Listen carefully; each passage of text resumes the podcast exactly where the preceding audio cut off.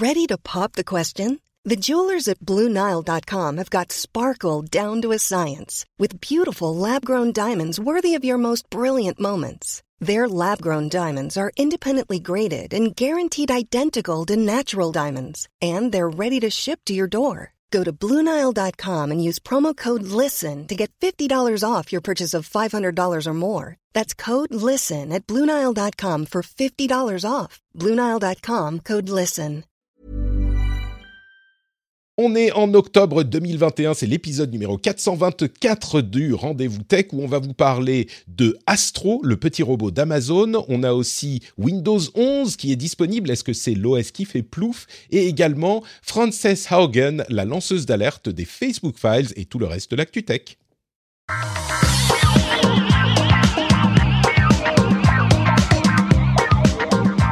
Bonjour à tous et bienvenue dans le Rendez-vous Tech, l'émission où on vous résume toute l'actu tech, internet et gadgets. Euh, C'est un épisode absolument exceptionnel puisque pour la première fois depuis des mois, on a réuni les trois Fabulous, plus moi qui joue le rôle de Ringo, euh, visiblement, d'après ce qu'on me dit. Cédric, Jérôme et Corben sont là. Je suis tellement heureux de vous avoir, ça va être un épisode incroyable. Bonjour Cédric, comment vas-tu aujourd'hui?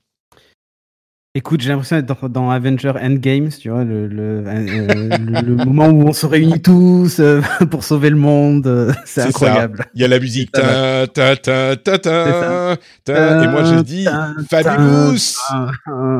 C'est ça, ouais. Euh, qui joue le rôle de euh, Captain euh, J'allais dire Captain. Doctor Strange. De- Alors, Cédric, c'est le Docteur Strange. Captain Corben, euh, c'est Corben. Mais qui se sacrifie à la fin, en fait? Merde. Euh, qui veut être une, Iron. Man? Spoiler, hein, pardon. C'est ce- C'est celui qui dit qui est. hein. Écoutez, je pense que de nous quatre, celui qui ressemble plus à Tony Stark, c'est sans doute moi. Donc, euh, merde, bon, bah, je finirai pas l'épisode, visiblement. Ouais, la Mais- fortune en moins, quoi. Ouais, L'arrogance. L'arrogance, le- c'est ça, voilà, exactement. Euh, Jérôme, comment vas-tu aujourd'hui? Bah écoute, moi ça va, j'ai plus l'impression d'être, tu sais, dans un, un rassemblement de, de groupes de rock un peu has-been qui se rassemblent pour payer ses impôts, tu sais. Allez, notre dernier concert avant le prochain dernier Allez, concert. c'est le dernier du dernier du dernier. On a encore des impôts à payer, les mecs. euh.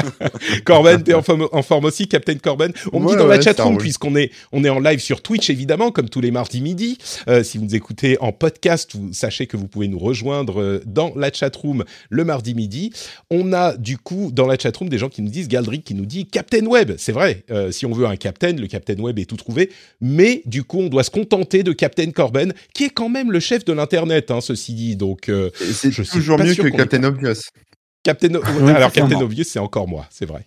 Euh, content que tu sois en forme, Corben également. Un grand, grand merci aux auditeurs qui soutiennent l'émission, à savoir spécifiquement aujourd'hui Guillaume Briand, Gabriel Montano, Peter Rigal, Cyberveille et Léthargique Panda. Peter et Léthargique étant des producteurs de l'émission qu'on remercie tous les mois. Un grand, grand, grand merci à vous tous, puisque vous le savez, euh, à défaut de faire des concerts de has la manière dont on finance l'émission, c'est simplement par Patreon, et c'est les auditeurs qui nous permettent de euh, faire cette émission absolument formidable, tous ensemble, toutes les semaines. Donc euh, un grand merci à vous tous qui faites ce geste, j'ai presque envie de dire citoyen et militant, mais au moins qui faites ce geste, qui, qui croit en vos convictions de soutenir un contenu que vous appréciez. Euh, un mot également pour dire que l'after show, je pense qu'on va le consacrer aux robots, parce qu'on va parler de robots aujourd'hui, on va parler de Astro, le robot d'Amazon, et je me demande quel, euh, ce que vous pensez des, des robots, et, mais vraiment, c'est pas juste pour parler de science-fiction débile, les robots commencent à arriver, on a vu euh, le Tesla Bot promis par euh, Elon Musk, qui a été promis pour l'année prochaine, je crois, donc ça veut dire qu'il arrivera en 2030, mais peu importe, on commence à parler à vraiment des, vraiment des robots. Est-ce que ça va être une sorte de, euh, de, rêve euh, finan- pas, financé, mais de rêve fantasmé à, à cause de tous les films qu'on a vus quand on était jeune, ou est-ce que ça va vraiment donner quelque chose? On a un début de réponse avec l'Amazon Astro, et euh, j'aimerais qu'on en parle dans l'after show pour avoir votre avis à vous tous. Donc si vous êtes soutien sur Patreon, vous aurez cette petite discussion en bonus, et vous pouvez y participer si vous avez accès au Discord privé. Mais commençons du coup euh, la discussion de la semaine avec je le disais, Astro, le robot d'Amazon. Alors ça, c'est pas une plaisanterie, hein, c'est vraiment un truc qu'ils ont annoncé. C'est en fait au milieu d'une euh, conférence un petit peu plus large, plus vaste, où ils ont parlé de tous les produits qu'ils annonçaient euh, euh, pour cette année quasiment, et de tous les produits classiques, hein, les Amazon Echo, tous les trucs genre les. Qu'est-ce qu'ils ont annoncé?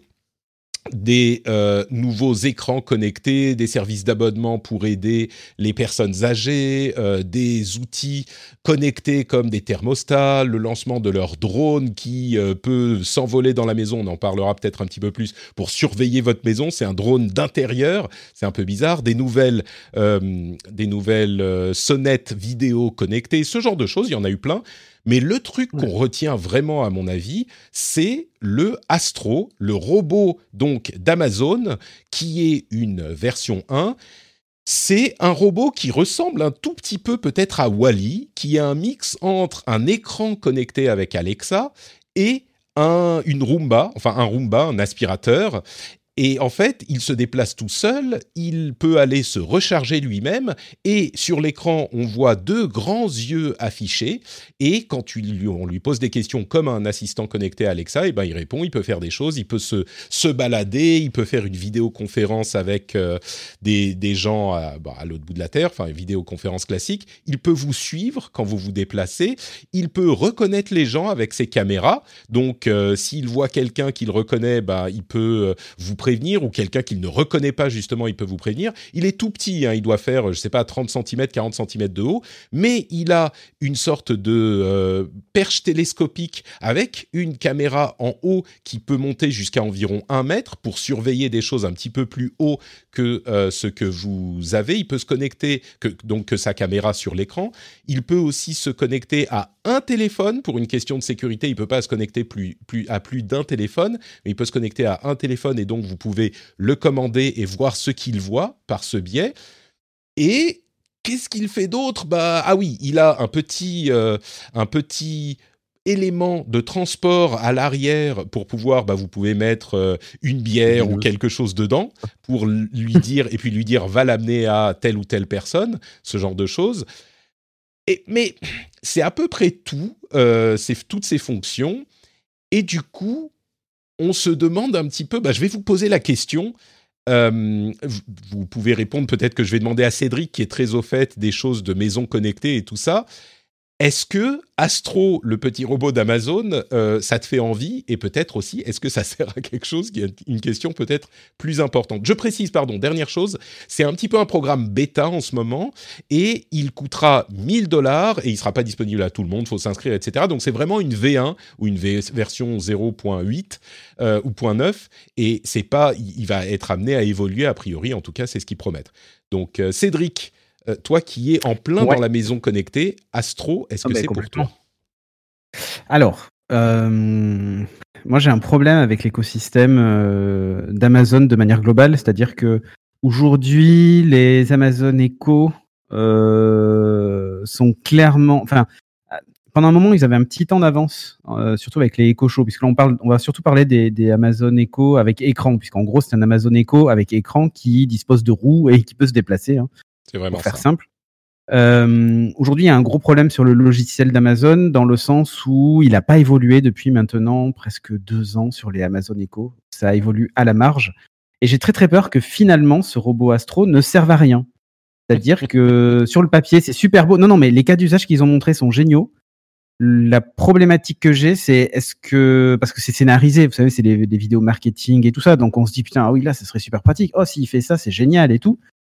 Le problème, c'est que dès qu'il va se heurter à un tapis trop haut, dès qu'il euh, va rouler sur un jouet d'un gamin ou un machin, tu vas tomber sur plein de cas de figure où il va finir par se coincer, ça sera pas si beau et tu t'en serviras jamais ou presque en fait.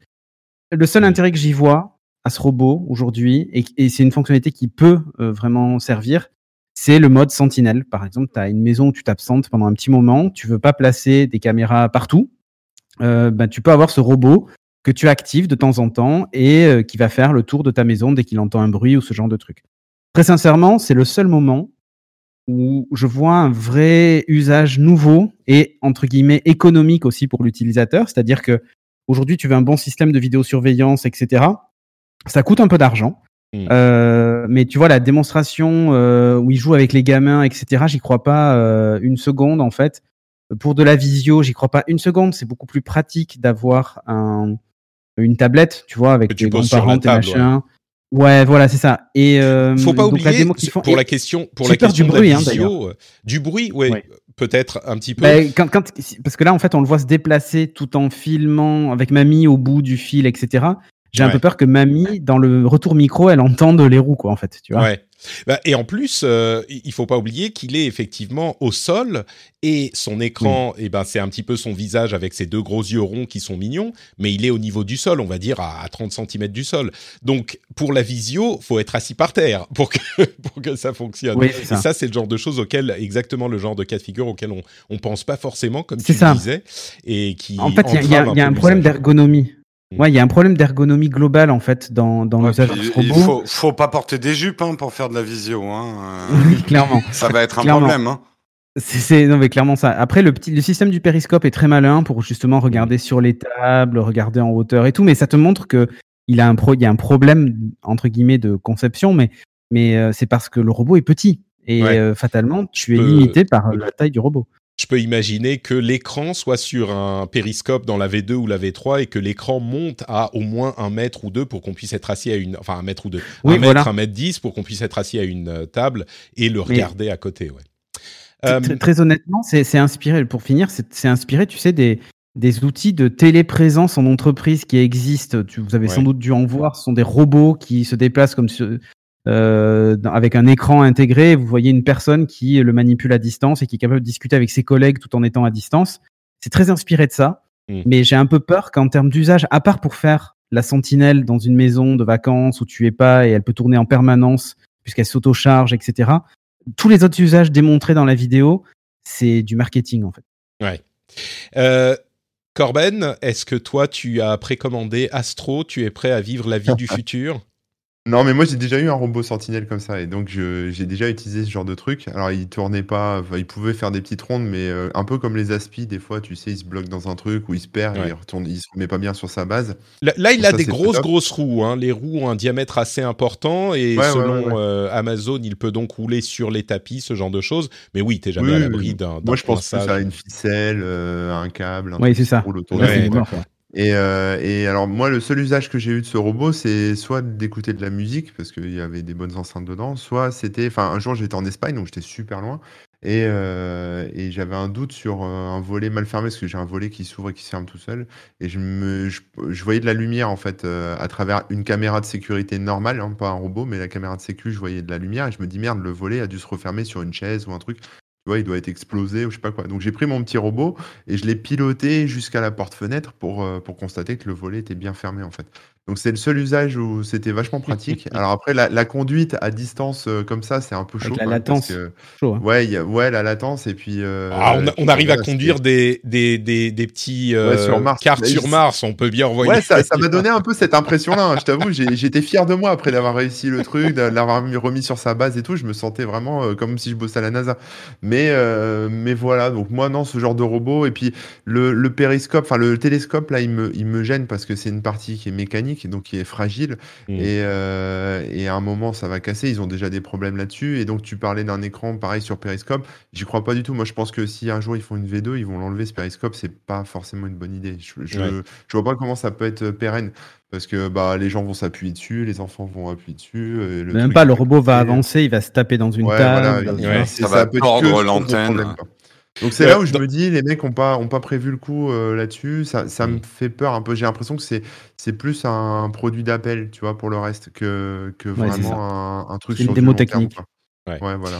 Euh, Drax euh, nous dit dans la chatroom, euh, il lui manque un taser pour le mode sentinelle. Ça serait. Mais déjà, là, ils ont montré de manière assez amusante euh, le mode sentinelle avec un raton laveur qui est rentré dans la cuisine. Mais clairement, l'idée est de faire peur aux Non, gens. c'est euh, ouais. Ça, les gens, et de faire peur à d'éventuels euh, euh, voleurs qui rentrent dans votre maison avec le l'alarme qu'on peut faire sonner depuis le petit robot. Mais si tu peux on parler au travers. On peut Ou parler au travers. Et ils ont, ils avaient montré ça pour le, le drone aussi. Euh, ça, l'un des reproches qu'on fait à tous ces produits, le drone y compris, si vous en souvenez pas, c'est un drone, comme je le disais tout à l'heure, un drone d'intérieur qui a une caméra et qui peut se déplacer, aller se recharger, etc. Qui pour le coup fait beaucoup de bruit, euh, donc qui est pas du tout discret. Mais les questions de euh, de, de, de, vie privée sont évidemment importantes avec ce genre de produits qui ont des caméras qui en plus se déplacent. Euh, bon, le, problème essentiel que mettent en avant les gens, c'est que ça normalise le fait d'avoir des caméras un petit peu partout dans sa maison. Bon, après, là, on parle de notre maison nous-mêmes, mais il y a aussi les, euh, les, les, sonnettes connectées avec vidéo, qui, les intercoms vidéo connectés qui peuvent surveiller la rue. On a déjà parlé de toutes ces, toutes ces choses-là qui sont problématique parfois quand tout à coup la police vient vous demander si vous voulez bien donner votre euh, votre ouais, mais contenu qui a été filmé que... pendant les trois derniers jours. Sans partir sur la question, je veux pas qu'on reparte sur non, la non, question mais je générale en fait, de la là où, sécurité. Là problématique. Non, non, non. Mais là où c'est problématique, c'est pas tellement normaliser le fait d'avoir des caméras chez soi, parce qu'il y a des systèmes de vidéosurveillance qui sont totalement autonomes, euh, couplés sur ton Mm. NAS et seul toi tu y as accès. Le vrai problème, c'est faire rentrer les yeux d'Amazon, de Google euh, et les autres chez toi. C'est ça en fait. même, C'est même euh, au-delà de, des images, euh, que ça soit un aspirateur ou un robot comme ça, fait un mapping euh, de de ton appartement, appartement, ou ta ouais. maison et ça a une utilisation marketing euh, Bien sûr. hyper précieuse. Ça coûte énormément d'argent euh, pour la pub d'avoir comme ça des évaluations des maisons dans des pâtés de maisons ou dans des quartiers ou dans des villes. Ça permet de définir des catégories CSP++ et de faire du ciblage publicitaire. Donc pour Amazon, il a même pas besoin des caméras pour vous espionner. Rien que le mapping de chez vous Mm. est une donnée commerciale qui a énormément de valeur euh, pour Amazon. Ça va également, et là il le montre pas dans la démo, mais ça va faciliter un des problèmes majeurs d'Amazon dans la distribution, la livraison.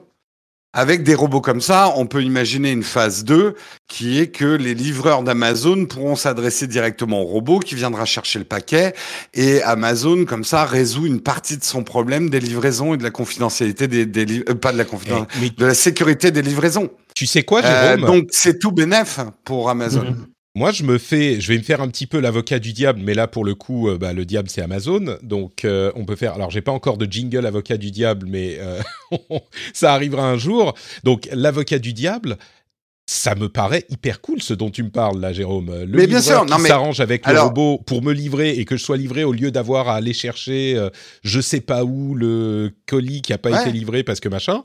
C'est, ça me rend un énorme service, donc euh, ouais, très C'est bien. un peu ce que je vais faire un peu l'avocat du diable parce que moi, ça y est, j'ai mon premier Ouais. robot, c'est un aspirateur. Ok. Eh ben, J'ai- une icône vois- avocat du diable sur Twitch pour Patrick, mais pas pour Jérôme. Je suis désolé. Ah, Donc, dommage. euh, Ça, viendra, ça viendra. Ça viendra. Euh, tu vois, là, là où je trouve que Astro rate une opportunité, c'est que en fait, ils auraient mis un aspirateur dedans, ça a déjà plus de sens. C'est-à-dire que l'aspirateur robot, ça rend vraiment des grands services. Mm. Euh, enfin, moi personnellement, euh, maintenant qu'on a deux chats, c'est génial d'avoir un aspirateur robot qui t'enlève. euh, ça fait pas le ménage parfaitement, mais euh, ça, ça, ça lave un peu. Et que après, on lui ajoute des fonctions de visiosurveillance ou de ou de trucs, ça serait un plus à l'aspirateur. Là, je dis pas non. Mais un truc, surtout que là, ils sont gentils, mais ils nous montrent des maisons de gros bourgeois qui ont je sais pas combien de pièces et de la place. Euh, c'est des, mais dans des un, maisons américaines. dans un hein. appart, voilà, dans un appart, tu vas pas avoir ton robot aspirateur, plus ton astro, plus ton autre truc. Euh, donc, moi, pourquoi pas, si on commence à packager tout ça dans un truc qui d'abord servirait à faire le ménage, parce que ça, Mm. c'est une fonction que font très bien les robots, et qui derrière m'ajoute des trucs. Après, bien évidemment, je suis d'accord avec vous. Il me faudrait un petit peu plus euh, un contrat sur la confidentialité des données et comment elles sont utilisées pour que je sois complètement à l'aise. J'ai un dernier point de détail hyper important par rapport à la vidéo que tu nous montres. Il y a deux choses qui m'ont scandalisé. Un, il amène la bière à la dame, mais pas de décapsuleur. Donc moi je dis le service il n'est qu'à moitié fait. Et deuxièmement, si vous voyez cette vidéo, est-ce que vous avez vu la couleur de la glace du vieux monsieur? C'est très dangereux ce qu'il est en train de manger. Il est en train de manger une glace Radioactive. C'est un problème. C'est un Eh, problème. glace pistache, glace à la menthe. En fait, c'est la blague parce que le, son fils l'appelle avec euh, le, le petit Astro et lui dit "Eh, n'oubliez, n'oublie pas de manger des trucs verts, hein, euh, sous-entendu de la salade." Oui, oui, bah oui. Ah, Ah, pas de problème. Et c'est la glace verte. Non, mais là, c'est, c'est, Et- c'est pas vert, là. C'est pas naturel. ça, c'est- c'est- c'est pas bon. Encore une fois, c'est des Américains, donc euh, voilà. Ouais. Mais le truc qui est assez drôle avec cette euh, femme qui reçoit une, une bière de son mari, c'est que c'est très ha- habilement intégré en fait dans leur message marketing à qui ça s'adresse. C'est deux personnes, on va dire, euh, qui ont la quarantaine, euh, et la dame est très très sceptique. Elle lui dit au début de la vidéo. Mais euh, attends, t'as acheté un robot maintenant ça sert à rien mais, ce truc. mais Ouais. à quoi ça sert? Euh, Mm. Et, et c'est vraiment exactement les boomers qui vont se dire oh moi j'aimerais bien avoir un robot et qui ont justement de l'argent à dépenser peut-être euh, et, et qui vont devoir convaincre leurs femmes qui seront pas forcément hyper euh, pour tu vois l'achat et à la fin comme le robot lui amène la bière elle dit ah ok c'est cool ouais très bien C'est vraiment Euh, bien. Ouais. ouais c'est ça Ouais. Bon, et, en fait, la bière, elle se dévisse, euh, Jérôme. Aux États-Unis, ils ont beaucoup de bières en fait où la capsule se dévisse en fait. Oui, oui, non, mais je sais. C'était Voilà, un peu je- pour la blague. Non, c'était un peu ou alors, la elle, ou alors elle le tape sur le, sur le dents. Oui, Non, elle le tape sur le bord de la table basse. Non, mais après, euh, soyons réalistes. Je sais pas, vous, vous- vos robots aspirateurs, si vous en avez, euh, je suis tout à fait d'accord avec Corben. L'ensemble est beaucoup trop fragile. Si t'as des chats et tout, mais deux jours il tient là, Astro avec Oui. des chats. quand, Euh, quand ça monte le périscope euh, et que le chat a Ah bah ouais, ouais là, laisse tomber, ouais, ouais, c'est fini quoi. Il, il va le dégommer, mais même, enfin moi, le nombre de fois que j'ai shooté dans mon aspirateur robot euh, sans faire exprès, il faut, faut un truc. Si tu veux l'utiliser au quotidien, euh, faut un truc quand même qui soit euh, costaud quoi. bon écoutez Ouais, vous n'êtes pas convaincu concept qu'autre chose, mais ouais c'est c'est un concept moi je pense que c'est intéressant faut, faut quand trouver même. les usages qui vont avec. Je pense vois, que c'est intéressant qu'on se qu'on se mette à faire des robots euh, et, et des vrais robots qui Ah oui, sont oui. pas euh, des comment dire des jouets de Sony qui sont vendus au Japon ou des sortes d'humanoïdes bizarres euh, qui, qui font plus peur qu'autre chose. Euh, là, qu'on commence à penser à ce que peuvent faire vraiment des robots avec un tout petit peu d'autonomie, ça me paraît intéressant. Bon, on verra si la, la V2 euh, de Astro est plus convaincante ou s'ils le mettent à la poubelle discrètement au bout de six mois parce qu'ils se rendent compte que ça sert à rien. Ah. Euh, Je, je, je reviens sur ce que je disais. euh, il faut d'abord se concentrer sur les fonctions utilitaires vraiment utiles des robots. Et je trouve que l'aspiration et le lavage des sols, ça marche super bien. Ils auraient dû greffer des choses dessus. C'est là où je pense où ils font une erreur. Mais peut-être la V2. D'autant plus Mm. qu'Amazon, ils font ce genre de produits. Enfin, ils, sont, ils ont fait des fours à Mm. micro-ondes, euh, des trucs de ce type-là, donc il n'y a pas de raison. Parlons un petit peu de Windows 11 qui est sorti aujourd'hui.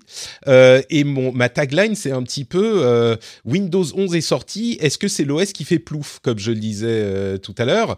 L'OS qui fait plouf pour dire, bah, est-ce que c'est un OS qui est vraiment utile ou pas?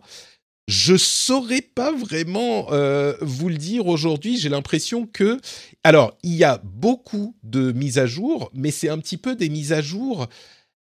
On en a déjà parlé, hein, mais c'est ici essentiellement du cosmétique, ce qui peut être important, du design, une, euh, un rafraîchissement de l'interface, avec parfois des éléments qui sont vraiment utiles, mais il y a peu de changements euh, en profondeur. Si on va parler très rapidement des changements qui sont notables, on a donc l'interface qui est vraiment rafraîchie, les coins arrondis, des animations qui sont plus jolies, euh, la barre des tâches qui est centrée avec un menu démarrer qui est très simplifié, qui ressemble presque à un, un launcher de Android ou euh, l'écran d'iOS euh, d'un téléphone. On a aussi la position des fenêtres euh, qui peut être modifiée très facilement avec les snap layouts, c'est vraiment pratique. Cortana a disparu, ceci dit, donc ils ont jeté l'éponge sur l'assistant vocal. On a à gauche le panneau des widgets, à droite le volet de notification et des calendriers qui est donc assez beau également. À part ça, alors on a l'intégration de Team, on pourrait faire une liste de toutes les choses, l'intégration de Team, le Microsoft Store qui est beaucoup beaucoup plus fonctionnel avec l'intégration de tous les types d'apps, que ça soit les anciennes Universal Windows euh, programmes, je sais plus comment ça s'appelle, je crois que c'est ça, UW UWP UWP. Et les PWA, donc en gros les pages web transformées en apps qui, sont, qui fonctionnent très très bien, mais aussi les, les applications Windows classiques, les Win, Win32, l'application Xbox qui est euh, complètement rafraîchie également, on a l'intégration, comme je le disais, de Teams euh, et de quoi d'autre, je sais plus ce qui est intégré directement. Au... On a Edge, donc le navigateur Edge, qui est extrêmement intégré à l'OS et qui est difficile à changer, ça ça va faire grincer des dents à beaucoup de gens et Bing également, les panneaux des widgets et euh, des notifications, tout ça, ça va, enfin surtout des widgets, ça va directement dans Edge et la recherche se fait uniquement sur Bing, euh, tout ça, tout ça. Il y a des choses qui n'y sont pas encore. Les apps Android dans l'App Store, qui devraient passer par l'App Store Amazon, n'y sont pas encore. Le Direct Storage, qui sert beaucoup aux jeux vidéo, n'y est pas encore. Euh, il y a des petits trucs un petit peu pénibles. On peut pas faire de drag and drop sur la barre d'étage, ce genre de choses l'un dans l'autre, ça semble être, d'après les avis de tous les avis que j'ai lus, c'est une belle mise à jour euh, en devenir, on va dire. Ils sont quand même en train de travailler dessus. Elle n'est pas complètement finie, euh, mais elle est quand même euh, séduisante parce que graphiquement, au niveau du design, ça va dans le bon sens. Je suis curieux de savoir ce que vous en pensez, vous. Est-ce que c'est euh, une, vraiment juste une mise à jour comme on peut y penser pour les OS mobiles qui parfois, bah, elles sont cool, mais elles changent pas fondamentalement l'utilisation du produit. Est-ce que ça vaut le coup de mettre à jour aujourd'hui quand on y a accès? Ça va arriver par étapes. Hein. Tout le monde n'y a pas accès dès aujourd'hui, même si on peut forcer la mise à jour en téléchargeant un, outil de mise à jour de chez Microsoft. Euh, est-ce que vous l'attendez avec impatience? Bon, Jérôme, toi, je te pose pas la question parce que tu es complètement vendu à Apple et donc tu es complètement dans. Bah, si, justement, c'est peut-être intéressant un avis d'un Apple user. Moi, elle me séduit. Je, la je trouve c'est clean. Euh, c'est beaucoup plus clean que euh, le Windows que j'ai actuellement. En tout cas, en apparence. Euh, maintenant, oui, je vais pas foncer dessus parce que moi, Windows, je l'utilise quand même sur mon Shadow, je l'utilise quand même sur mon PC à la maison. Mais c'est vrai que j'ai une utilisation beaucoup moins professionnelle de, de Windows. Donc, euh, je pourrais pas juger de, de tout un tas de choses. Mais bah, ça, ça peut paraître con et trivial, mais un OS joli, bien rangé, clean, c'est quelque chose de super important. Et j'ai quand même beaucoup plus cette impression-là sur Windows 11, de ce que je vois, que euh, mon Windows actuel où il y en a dans tous les sens, c'est dégueulasse quoi. Je suis assez d'accord qu'on a tendance à dénigrer les aspects design et graphique et je pense que très vite quand on aura, quand le monde aura adopté Windows 11, euh, quand on regardera Windows 10 dans un ou deux ans, on se dira, Ouh là là, qu'est-ce que qu'est-ce que c'est pas beau quand même. Hein je crois que ça risque de choquer plus a posteriori que euh, on ne l'imagine. Corben, euh, toi, tu fais quand même des choses sérieuses sur tes ordinateurs. Alors, tu m'as dit que tu n'avais pas installé sur ta machine de prod Windows 11, ce que je comprends. On a des, du boulot à faire. Euh, mais qu'est-ce que tu penses de cette sur ton portable, qu'est-ce que tu penses du coup de, cette nouvelle version de Windows? Bah Moi j'aime bien, moi, moi je, je, suis pas aussi méchant que vous, moi je le trouve très cool, c'est vrai que c'est frais, voilà, après y a, en termes de, de features, il n'y a pas grand chose de, de, nouveau on va dire, c'est plus graphique, effectivement, mais je le trouve plus agréable que Windows 10. Et je l'ai mis sur un vieux PC, un vieux portable de 2015. Et franchement, euh, ça tourne encore mieux qu'avec Windows 10. C'est super réactif, super rapide. Je trouve qu'il est bien optimisé. Quoi. Euh, il, va, il va plus. Enfin, en tout cas, tu as l'impression que ça va plus vite que Windows 10. Quoi. C'est plus réactif. Je sais pas comment dire ça, mais voilà, quand tu ouvres une fenêtre, elle arrive plus vite. Quoi. Donc, euh, donc moi j'aime bien. je pense que c'est un bon OS et je pense que voilà, on verra après la suite. Il y a après les, intégrations de Teams ou de l'application Xbox, euh, bon ça, ça me casse un peu la tête, mais sinon à part ça, euh, le reste, euh, bon le, centrage de la barre Windows, on s'en fout un peu. Enfin, je veux dire, après le reste, en fait, c'est juste un Windows 10. Hein. Enfin, il y a pas, ça peut être décevant si vous attendez que ça fasse le café ou des nouveaux trucs qu'on n'a jamais vus. Mais, bah, on est vraiment dans le dans, le cadre, à, de nombreux égards, on est dans le cadre d'une mise à jour qui est comparable à celle d'une mise à jour d'OS mobile. Et d'ailleurs, le, le, les widgets réunis à un endroit, les fonds un petit peu qui font un petit peu effet vert poli ou vert dépoli plutôt, c'est c'est un truc qu'on voit. C'est comme une mise à jour de Linux en fait. Ouais. Tu vois, il n'y a pas de il a pas de surprise quoi. C'est une mise à jour de l'OS plus stable, plus rapide, meilleure sécu. Euh, quelques petits trucs améliorés, le graphisme et puis euh, peut-être les certaines applis, mais c'est tout quoi. Il y a rien de, mmh. il y a, enfin c'est, c'est pas une révolution quoi. Mais moi j'aime bien, je trouve qu'il est bien. Cédric, on a fait un petit peu le tour. Je ne sais pas si Ouais. on a besoin de passer 20 minutes sur Windows 11. Non, S'il j'ai y a pas un passé 20 peu- minutes dessus. Mais, mais oui, est-ce Non, que non, tu as, non, autre moi, chose- je- t'as autre chose à, à Non. ajouter? Bon, moi, ça me tarde de l'installer. Je, je le dis. euh, Bon, le problème, c'est que c'est ma machine de stream, etc. Donc, euh, Pareil, je- exactement pareil. Je l'aurais installé déjà un parce peu que j'ai peur, mais- de...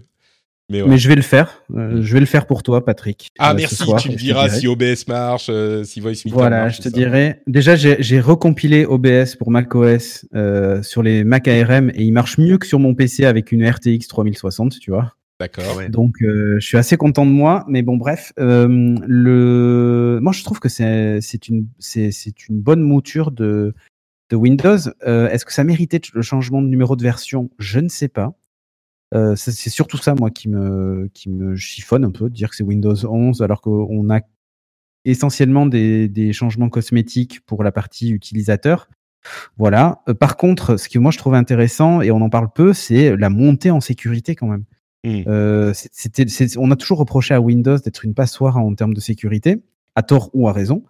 Euh, là maintenant, euh, le fait d'obliger de l'authentification hardware, BitLocker, ce genre de trucs, euh, je trouve que c'est plutôt bien en fait. Il y a un bon en termes de sécurité. Je suis fondamentalement pour cette mise à jour.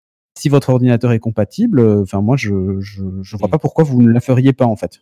BitLocker, c'est uniquement clairement. sur la version pro, hein, si je me Sur la version pas. pro, ouais, ouais, tout à Ouais. fait. Tout à fait. C'est- Sur la version pro, mais il y a, il y a compte euh, pour la version famille. Je crois qu'il faut un compte Microsoft C'est euh, ça. obligatoire. C'est ce que je lisais justement dans le test de Cassim qui nous reproche de ne pas assez parler du Microsoft Store, qui est vrai qui, qui s'inscrit dans un changement de stratégie important de, de Microsoft. Mais, euh, mais effectivement, euh, Cassim précisait fait- que pour la, version, pour la version famille de Windows, il faut absolument avoir un compte Microsoft pour l'installer. On ne peut pas y couper. Oui. C'est pas le cas dans la version Pro qui inclut BitLocker, la virtualisation et quelques petits Oui, mais il y a quand même le chiffrement par défaut sur la sur la version famille. hein. D'accord. Euh, alors si ça peut être pas BitLocker, j'en sais rien, mais moi pourtant j'ai vu ça, euh, qu'il y avait justement ce- cette, cette augmentation de niveau de sécurité, le fait de, de demander la puce TPM euh, aussi pour euh, au niveau Oui, du- dont du on a beaucoup parlé, qui aura, qui aura Ouais, qui a fait couler beaucoup d'encre, mais-. Non, non, non, pour pour pour, la, pour pour ça, ça, aura peut-être un impact sur la sécurité. Et ça, c'est moi, c'est Ah oui, bien sûr. quand même intéressant. Moi, je trouve qu'on a fait un faux procès, pas un faux, mais un, un procès un peu usurpé à Microsoft sur cette histoire de TMP2 euh, qui est qui- que la plupart des gens vont avoir. Mais bon, ne refaisons pas Oui. euh, l'histoire sur ce point. Non, non, non, Moi, non, mais bien sûr, bien sûr. Je, je trouve que le, le changement de chiffre est tout à fait justifié. Pourquoi? Parce que quand on change de chiffre d'un OS, c'est essentiellement du marketing. Et pour la plupart des gens qui en ont rien à foutre de ce qu'il y a au fond de Windows, l'apparence Ouais. visuelle change.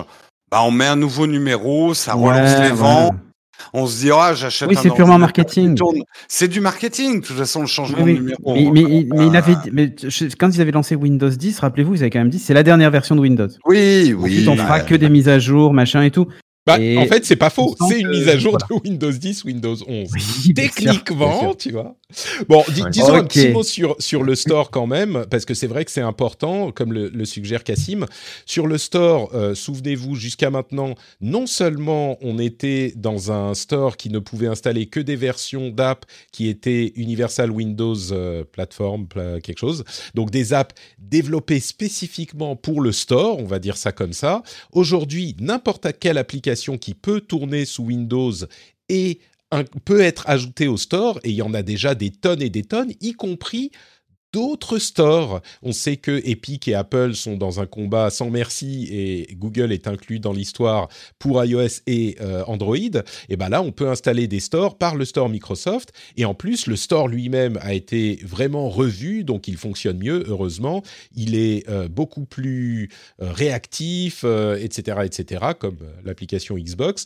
Et d'une manière générale, pour Microsoft, ça va peut-être enfin permettre de faire en sorte que les utilisateurs installent les applications par le store plutôt que de passer par des pages web pas forcément toujours euh, sécurisées, euh, télécharger des choses, on ne sait pas très bien ce que c'est. Bon, en même temps, sur le store Windows, il y a encore du nettoyage à faire, hein, mais il n'empêche, c'est euh, effectivement stratégiquement un morceau qui est moins visible que tout ce qui est graphique euh, dans Windows 11, mais qui est sans doute sur le long terme plus important pour la santé de l'écosystème euh, Oui. de l'écosystème Windows. Bon, je pense qu'on a là encore euh, fait un petit peu le tour de Windows 11. Euh, si vous voulez ajouter quelque chose, c'est le moment. Et sinon, on avance. On avance. Allez. Let's go. Alors avançons vers le soutien du rendez-vous jeu avec Patreon. du rendez-vous tech avec patreon.com slash rdvtech. C'est le moyen de soutenir l'émission et vous avez non seulement le plaisir incommensurable de euh, vous dire qu'à chaque fois qu'il y a un nouvel épisode qui sort, et eh ben vous contribuez à la production de cet épisode, mais en plus de ça, vous avez accès à des bonus complètement fous, complètement fous, encore plus intéressants que Windows 11 et Astro, le petit robot d'Amazon réunis parce que vous pourrez par exemple avoir accès à un flux privé où vous avez des contenus bonus, vous avez des contenus sans pub, avec zéro pub à l'intérieur, vous avez également une newsletter étendue, enfin plein plein de trucs vraiment sympas. En fonction du niveau que vous choisissez, vous avez aussi accès à la, partie privée du Discord. Le Discord d'ailleurs qui est le meilleur moyen, que vous soyez abonné ou pas, euh, le meilleur moyen de discuter de tout ce qui est gaming et tech. C'est la communauté formidable de l'émission qui se réunit là et qui parle tous les jours dans une bonne humeur et une bienveillance absolument incroyable. Donc, le Discord, le Patreon, euh, la newsletter, tout ça, vous allez voir sur patreon.com slash rdvtech et euh, vous décidez si c'est un truc que vous voulez faire. Allez voir, allez jeter un coup d'œil. Le lien est dans les notes de l'émission, ça prend deux secondes. Vous pouvez le faire maintenant tout de suite, vous pouvez le faire en rentrant chez vous, quand vous mettez les clés dans le bol et que ça fait cling et que vous vous dites Patrick. Et je vous remercie infiniment de euh, soutenir le rendez-vous tech. C'est grâce à vous que l'émission existe. Subtle results, still you, but with fewer lines. Botox Cosmetic, out of botulinum toxin A, is a prescription medicine used to temporarily make moderate to severe frown lines, crow's feet, and forehead lines look better in adults. Effects of Botox Cosmetic may spread hours to weeks after injection, causing serious symptoms. Alert your doctor right away as difficulty swallowing, speaking, breathing, eye problems, or muscle weakness may be a sign of a life threatening condition. Patients with these conditions before injection are at highest risk. Don't receive Botox Cosmetic if you have a skin infection. Side effects may include allergic reactions, injection site pain, headache, eyebrow and eyelid drooping, and eyelid swelling. Allergic reactions can include rash, welts, asthma symptoms, and dizziness. Tell your doctor about medical history, muscle or nerve conditions including ALS or Lou Gehrig's disease, myasthenia gravis, or Lambert-Eaton syndrome and medications, including botulinum toxins, as these may increase the risk of serious side effects. For full safety information, visit BotoxCosmetic.com or call 877-351-0300. See for yourself at BotoxCosmetic.com.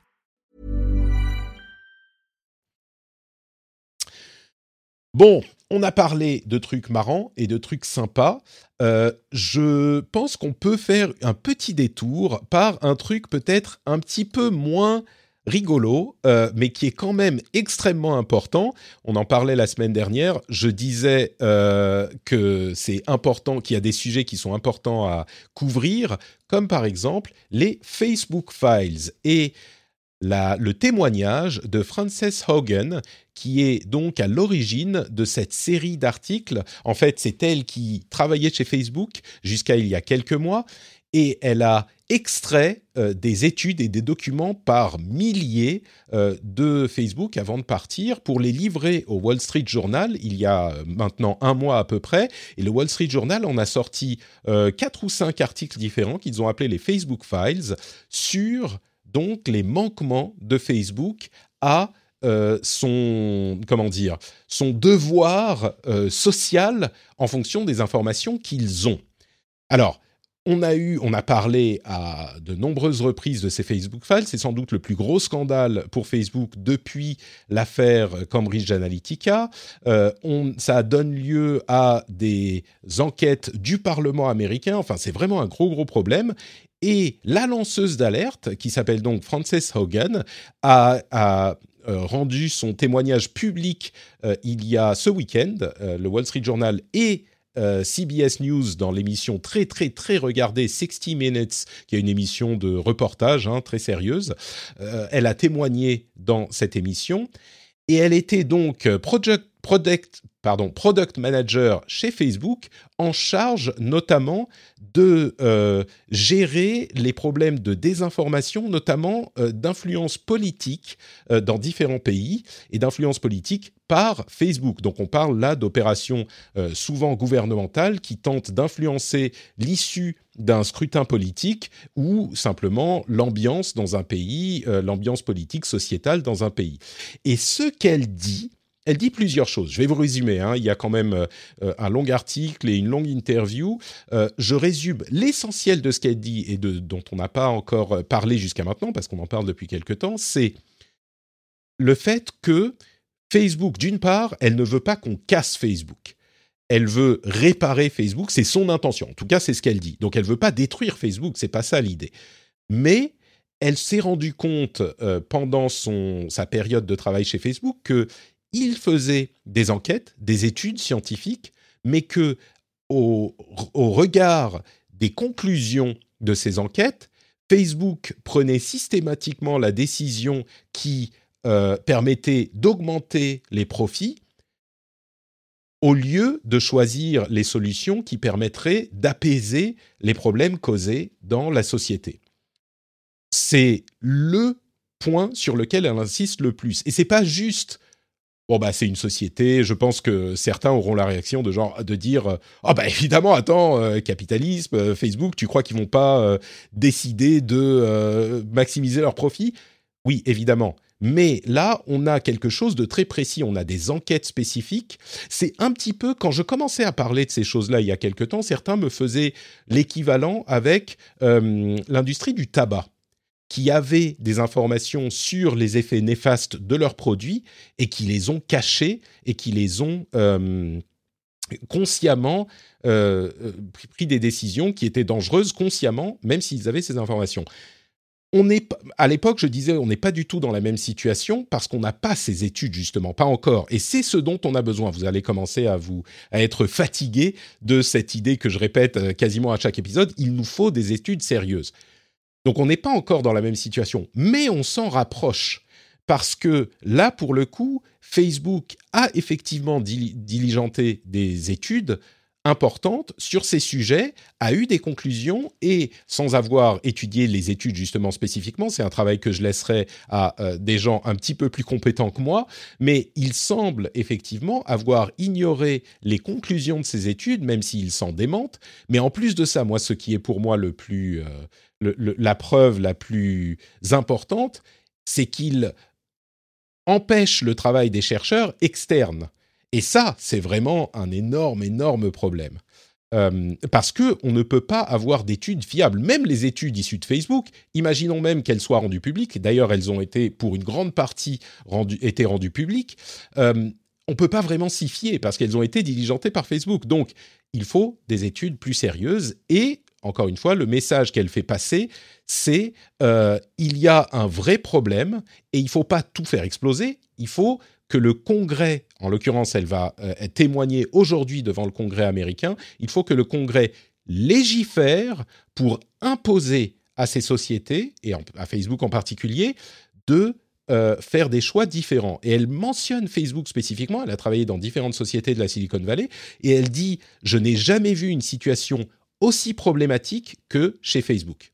C'est-à-dire que les décisions sont toujours motivées par la maximisation des profits, évidemment, mais chez Facebook, c'est pire, en gros, c'est ce qu'elle est en train de dire. Et elle dit, je ne pense pas que Mark Zuckerberg soit euh, pour but de euh, détruire la société, évidemment, mais il prend des décisions qui sont euh, mal avisées et il n'y a pas de lois qui sont là pour guider les choses. Et c'est le problème. Alors ensuite, tout ça, c'est facile à dire. Comment écrire la loi? Qu'est-ce qu'elle va devoir dire? Qu'est-ce qu'elle va devoir euh, imposer? C'est beaucoup plus compliqué, mais c'est le message qu'elle essaye de faire passer. Et encore une fois, elle dit chez Facebook, c'est pire qu'ailleurs. Bon, voilà en gros pour ce qui s'est passé avec euh, Frances Haugen. Donc, euh, cette, je le rappelle, lanceuse d'alerte sur les Facebook Files. Qu'est-ce que vous pensez de, tout ça, mes amis? C'est un sujet assez lourd. Euh, je ne sais pas, vous avez le droit de ne pas avoir d'avis, mais je vous pose quand même la question. Jérôme, euh, est-ce que tu as une euh, réflexion que te que te t'amène toute cette histoire? Ah oui, oui. bah moi, je suis.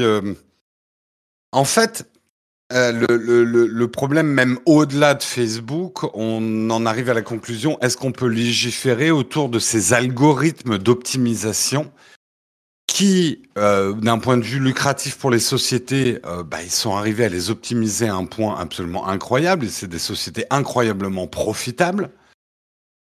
Mais le plus gros problème, et moi ça fait deux trois ans que c'est devenu un peu mon cheval de bataille, c'est la polarisation des idées. Euh, on, on- on bloque finalement, et donc c'est contre la liberté d'expression parce que les algorithmes font disparaître toute possibilité euh, de, de trucs. Et on peut légiférer là-dessus. Tout- toute peut très bien possibilité de, de mesure en quelque sorte. C'est c'est Oui, de c'est ce qu'elle dit. diversité. euh, C'est ce qu'elle hmm. dit. euh, je, je- je précise hein, pour ceux qui n'ont pas suivi l'affaire, c'est vraiment euh, le choix que fait Facebook, c'est de maximiser l'engagement et donc l'engagement, ça veut dire la réaction aux, euh, aux, aux- aux choses qu'on voit, donc soit réagir, soit répondre, etc. Et évidemment, on le sait, on réagit aux choses qui nous font, qui nous choquent le plus. Donc euh, c'est Et cette voilà. mécanique Euh, infernale qu'elle qu'elle dénonce. Encore une fois, moi, j'avais le, le même débat avec euh, avec mon chat hier. On n'a rien inventé. Je veux dire, euh, l'homme est, est toujours la, la même chose. On clique sur, on est toujours plus intéressé par les scandales et les trucs un peu polémiques et l'indignation. Donc, les ficelles, on les connaît. Le problème de ces algorithmes, c'est qu'à très grande échelle, ils arrivent à un tel niveau d'optimisation que finalement, on n'aura plus rien d'autre comme information que ça, parce que l'algorithme détruira le reste des informations. Et donc, au-delà du problème de la société Facebook, c'est le problème de la société entière, de la démocratie, etc. Et on peut légiférer. On peut très bien encadrer le progrès technologique parce qu'il faut pas oublier tout ce que ça a de bon, ce que nous a amené ces algorithmes. Moi, ce qui me gêne dans ce débat, c'est qu'on tombe vite de il y a dix ans, Facebook, c'était formidable. Maintenant, c'est la pire chose du monde. Que les réseaux sociaux, on trouvait ça génial avant et maintenant, faut tout jeter. Euh, Il y a un entre-deux. Euh, Internet est quelque chose de formidable qui nous a amené des trucs formidables. Les algorithmes, par leur optimisation, euh, bah, nous font gagner du temps, nous confrontent à des choses euh, qui, qui- passerait un temps fou en bibliothèque à essayer le même type d'infos. Donc, ne, ne jetons pas le bébé avec l'eau du bain, mais légiférons. On voit bien maintenant le, le, le couteau à double tranchant que sont ces progrès technologiques autour des algorithmes. Ça y est, on en est conscient. On a vu ce qui s'est passé au Capitole. On voit ce qui se passe dans les élections. Le, le Capitole Bah, il qui, a faut légiférer. marqué, qui a beaucoup marqué Mm. les États-Unis, et c'est dans ce contexte euh, qu'on a le, les révélations de, de Frances Haugen. Effectivement, elle, Ouais. tout- toutes les euh, comment dire, tous les articles écrits sur les Facebook Files font à un moment référence aux événements du Capitole de janvier. Exactement. Euh, et, et, Et et la grosse différence qu'on a là, c'est encore une fois cette question d'étude. Facebook, entre guillemets, Facebook savait. C'est facile de dire ah oui, mais bien sûr qu'ils savent, bien sûr que machin. C'est pas la même chose quand tu as une étude sérieuse qui te donne des conclusions Mm. scientifiques. Et ça, ça change beaucoup l'appréciation de, des actions de Facebook. Et moi, je dirais une dernière chose que j'ai dit hier, et ça n'a pas du tout plu à beaucoup de monde, mais je le redis quand même.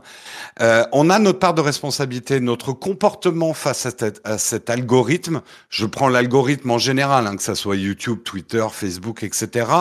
Nous avons un comportement beaucoup trop flemmard. On va à la facilité et on cède à l'algorithme.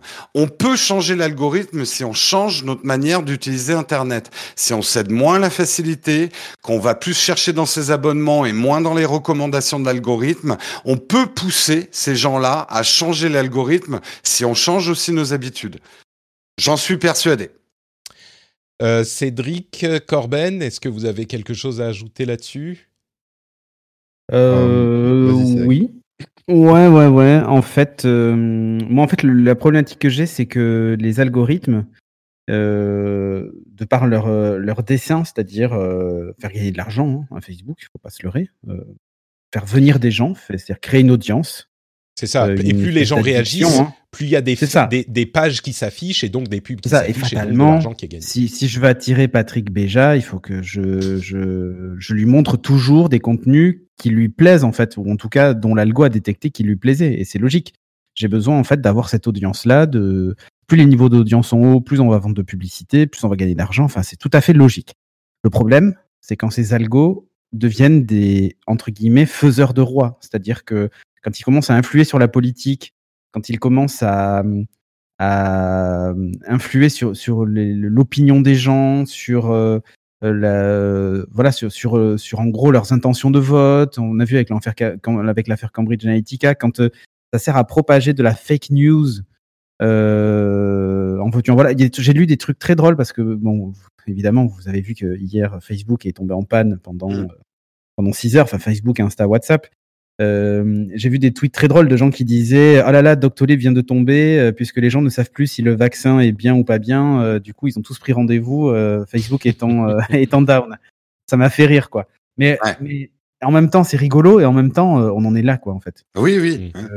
euh, on en est là. C'est-à-dire que Ouais. ça, ça, on, on a toujours dit que la, la bulle médiatique qu'on se construisait nous-mêmes via avec les follow et les abonnements qu'on a sur YouTube et Twitter, jusqu'à présent, ils étaient entre guillemets contrôlables. Et je, je mets des gros guillemets parce qu'en gros, c'est vous qui décidiez ce que vous vouliez voir comme contenu, ce qui déjà est un biais euh, et qui, qui aide pas à l'ouverture d'esprit. Mais quand en plus l'algorithme s'ajoute dessus et vous affiche que des contenus Ça. du même type de ceux que vous suivez, euh, fatalement, ils savent qu'ils vont faire mouche avec. Mais le problème, c'est que euh, on, on- on en arrive à un point où euh, bah, ça devient des faiseurs de rois ou des faiseurs d'opinion politique. Ouais. et ça, c'est là que c'est pire que ça, hein. C'est-à-dire que c'est pas juste, euh, c'est pas juste des trucs qu'on aime, quoi. C'est vraiment pour pousser à la réaction. Donc ils vont nous montrer Oui. des trucs racistes parce que ça va nous énerver. Ah ben Ils les trucs qui, voilà, ça. Tu vois, et donc du coup, euh, ça, ça véhicule quand même un message, euh, enfin ou des messages qui sont euh, pas bons euh, pour. Mais c'est de la manipulation, ni plus ni moins.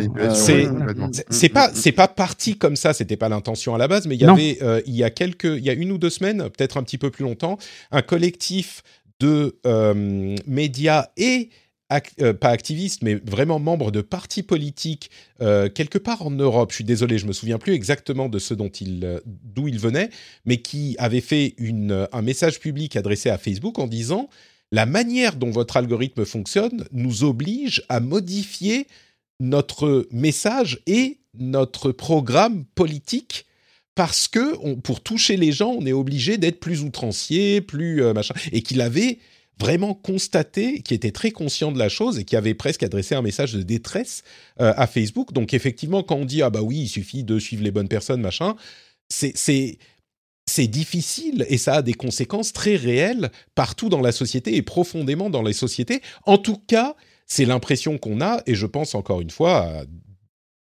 je, me répète et je deviens un disque euh, euh, rayé. Il faut qu'on ait des études sérieuses sur les effets parce que pour savoir comment modifier les choses pour qu'elles fonctionnent avant même de pouvoir légiférer. Donc euh, moi, moi, je pense que la que- première chose à faire, ça serait de dire à Facebook, à partir de demain, vous ouvrez le euh, tuyau des données pour les chercheurs qu'on a désignés et vous ne leur cachez rien. Rien. Ils ont Mhm. accès à tout. Mais Alors, quel des gens sélectionnés, en fait des gens, des gens sérieux, tu vois, des chercheurs qui puissent euh, étudier les choses, et ils peuvent avoir accès à toutes les données. Et ça suffit, toutes vos conneries, de changer le petit euh, code HTML ici pour rendre les choses plus difficiles, de changer... Pardon, Corben, je t'ai interrompu, mais... Et je- ouais, ce qui est choquant, c'est que c'est pas forcément euh, le grand algo tout puissant euh, automatique, quoi. C'est que c'est calibré en fait. C'est Hmm. du, du calibrage euh, marketing volontaire de dire euh, il nous faut aller, on va mettre un petit soupçon de racisme dans tous les flux, on va mettre un petit soupçon de ci, de ça, de trucs. Non, c'est pas du racisme, c'est du des trucs qui font Ah, pas- réagir. C'est pas- mécanique, Ouais, ouais, y a mais ça- ça dépend oui, de mais quand même, mais Il y a plein de trucs, tu vois. Mais que ce, ouais, ce que dit. Corben, et il a tout à fait raison, et c'est le fond du problème de ce qui est en train d'arriver maintenant, c'est qu'il est beaucoup plus facile de faire en sorte que les gens s'indignent et tu provoques une réaction que des gens qui approuvent. Donc, tout le monde en a conclu, et tu le disais, même euh, voilà, des partis po- politiques sont en train, et, et Trump en a été la brillante démonstration, euh, il a compris que finalement, susciter la réaction était plus important que susciter l'approbation, et que c'est comme ça que ça marchait. Ouais. Et Oui, donc, ce que je veux on, dire- est, on est actuellement dans un, un siphon qui nous amène vers des discours de haine systématisés parce que la réaction. Moi, j'expliquais. Je termine suis d'accord, mais je veux... J'expliquais juste aux gens, par exemple, que les thumbs down dans YouTube, c'est la même chose que les thumbs up. Ouais. Et que même tu, ta chaîne peut devenir plus populaire avec des thumbs down qu'avec des thumbs up. Parce que c'est la réaction qui compte. Je, je, Mm. je veux juste bien préciser pour que les gens ne comprennent pas mal ce que disait Corben. C'est pas que Facebook dit on va insérer du racisme dans chaque flux. Tu vois, on va identifier un contenu raciste Ah, et on va dire, ok, puisque c'est raciste, on va le mettre dans le flux. On Juste pour, on pour indigne. préciser, euh, c'est c'est mécaniquement comme ils veulent des trucs qui font réagir. Bah, les trucs qui font le plus réagir, c'est ce genre de contenu, donc ils se retrouvent effectivement dans dans les dans les flux. C'est pas qu'ils ont identifié les trucs racistes, Oui, oui, les trucs sexistes. Ils, euh, ils mettent trucs- une dose euh, d'indignation, ouais. Enfin, Non, euh, mais même quand tu dis de l'indignation, ils savent pas ce que c'est qui est indignant ou pas. Ils savent ce Je qui fait pas réagir. tu vois. Je, je, je pense pas que c'est Oh soit non, là, c'est de la- avec des millions, je like. Je, je me demande s'il n'y a pas un, un côté ouais. euh, de, de catégorie, euh, par exemple, politique. De, par exemple, quand quelqu'un est identifié de tel bord politique, lui montrer des choses d'un autre bord qui font réagir. Ou tu vois, des, des Exactement. trucs un, un peu plus Mais de ça- ça, ça y est dans l'algo et-. Ouais, ouais. C'est Ça, ça a été montré, justement. Il est Ça, plus ça facile de, de, de créer des réactions d'indignation que des réactions d'approbation. Encore une, fois le, like, c'est trop mou maintenant. Une fois que tu as catégorisé les gens, tu peux leur proposer un truc qui va à l'opposé de leur valeur. Tu vois, tu as catégorisé quelqu'un comme vegan, tu vas lui proposer des contenus avec des chasseurs euh, en train de dépioter. Exactement. Alors, moi, moi Euh, je suis pas pas de- convaincu qu'ils fassent ça euh, spécifiquement. Euh, ça me paraît quand même. C'est ce que, pardon? Ah, ils le disent. Non, ils le disent, Patrick. Ils, Ils font, de disent. l'expéri- ils font des, ils font des expériences sociales en fait avec, euh, sur Facebook. Hein. Oui. que j'ai compris. Euh, Je- enfin, le, le présenter comme euh, ils t'ont identifié comme végan, donc ils vont te montrer des trucs de chasseurs qui dépiotent un, un animal. Je pense que vous étirez un petit peu euh, le fait qu'ils montrent par exemple Bah. des opinions opposées aux vôtres pour élargir votre euh, champ de vision. Ça, je vais bien le croire. Euh, je pense pas que ça aille aussi loin que vous le décrivez, mais bon. Peut-être, ce qui est, à vrai dire, ces questions qu'on se pose, ce que ça souligne encore une fois, c'est qu'il faut des études externes, euh, certifiées, sérieuses, Ouais. sur lesquelles on peut se fier pour savoir ce qu'ils font. Justement. Ouais, mais, mais, mais, mais moi, j'ai un problème avec ça. C'est sous quel prétexte en fait? C'est-à-dire que. Quel prétexte de quoi? à quel mo- Ben, euh, En fait, Ouais, il faut attendre un incident majeur et qu'on détermine que Facebook est responsable pour les obliger à ouvrir le truc parce que sous Mais quel prétexte ils on diraient peut ok, pas, d'une part, on peut pas savoir s'ils sont responsables si on ne les étudie pas, et d'autre part, euh, bah, quand on a des problèmes, parfois il faut intervenir, comme par exemple, c'est l'exemple que donnent différentes personnes. Bah, quand on a constaté que les ceintures euh, de sécurité amélioraient la sécurité, ou quand on a constaté que la cigarette euh, causait des problèmes de santé, eh ben, on a imposé des choses aux sociétés qui étaient dans ces domaines, et c'est normal. Moi, le fait que on étudie Facebook pour savoir euh, les effets qu'ils ont sur la société, parce que sinon tu peux pas savoir. Comment veux-tu savoir s'ils sont effectivement responsables ou à quel point ils sont responsables des incidents du euh, 6 janvier, par exemple, si on ne peut pas accéder aux données? On peut pas. Mm. Donc c'est Je- t'es coincé, Ouais. c'est un piège quoi. Moi, je suis d'accord avec Cédric, mais je pense que là, les États-Unis ont été tellement traumatisés par ce qui est arrivé au, au Capitole qu'ils lâcheront pas l'affaire. Et Facebook, ils vont pas les lâcher. Donc euh, je suis, là, je suis d'accord avec Patrick. Euh, ils vont pas laisser faire. euh, Enfin, l'étau se resserre quand même autour de. Oui, de non, mais enfin, on on est quand même euh, là. On prend des exemples chez nous, mais enfin, il y, a y a eu des trucs dans différents pays. Il y a eu les histoires des Rohingyas, il y a eu les histoires. Enfin, euh, là, on est à un niveau où euh, on n'est pas en train de dire il faut détruire Facebook, ou il faut séparer Facebook, ou il faut remplacer Mark Zuckerberg. Ce qu'on est en train de dire, c'est il faut pouvoir déterminer les choses. Comment on va déterminer les choses? En faisant des études scientifiques sérieuses. Si la réponse à ça, c'est ah bah non, on n'est pas sûr, donc euh, on peut pas leur imposer d'ouvrir leurs euh, leurs euh, données. Ah bah on est coincé, on pourra jamais savoir en fait. Donc euh, et d'ailleurs les, enfin bon, bref, repartons pas sur la question des études. Bon, écoutez, Sinon, le plus simple, c'est de, c'est de faire une mise à jour de configuration euh, des, des serveurs DNS chez Facebook. Apparemment, c'est Ouais, ça, ça, ça marche marche plutôt pas bien, mal. Hein. Donc, comme vous faites référence à cette euh, panne d'hier qui a duré 6 ou 7 heures et qui a fait beaucoup rire beaucoup de gens, mais euh, j'ai lu un article très intéressant sur le Washington Post, justement, qui a expliqué à quel point, si nous, ça nous fait rire, bah, il y a des pays où ça a causé des vrais problèmes, euh, des pays qui utilisent non pas Facebook, mais WhatsApp en particulier, enfin bien sûr ils utilisent Facebook aussi, mais des pays qui utilisent WhatsApp comme alternative au SMS et qui les utilisent pour des services extrêmement importants, que ce soit des services administratifs comme euh, les tests ou les résultats de tests Covid, des chatbots euh, médicaux, euh, des informations, des, des médias et des informations hyper importantes. Et pendant que WhatsApp n'était plus disponible, on parle du Liban, du Kenya, de la Malaisie, de la Colombie, ce genre de pays, et quand WhatsApp n'était plus disponible pendant quelques heures, les gens avaient vraiment l'impression d'être euh, coupés du monde, quoi, ou parfois, dans certains Mm. cas, euh, coupés de services euh, importants. Donc, ça nous fait rire, mais ça peut vraiment avoir des conséquences importantes, et ça souligne, à vrai dire, encore une fois, le- les problèmes d'un système centralisé comme WhatsApp, où le jour où le serveur tombe, bah il n'y a plus rien qui marche. Donc euh, effectivement, ça c'est notable aussi. Euh, écoutez, on peut parler euh, encore un tout petit peu de Facebook si vous le voulez, avec cette histoire entre Facebook et Clearview AI. Est-ce que vous savez ce que c'est que Clearview AI Ça vous dit quelque chose? Ouais, c'est pas l'algo d'entraînement de... sur des photos, c'est ça? Ouais, en fait, c'est un service, euh, un service. Et Ils ont scrappé Facebook, les salauds? Ils ont scrappé Facebook exactement, mais pas que. Alors, il y a deux choses. D'une part, un, euh, une fuite de données de 1,5 milliard de profils Facebook euh, Ah, qui, a été, qui a été euh, révélé il y a quelques heures. Honnêtement, si Et- tu penses que ta vie c'est de la merde, pense à celle de Mark Zuckerberg depuis hier.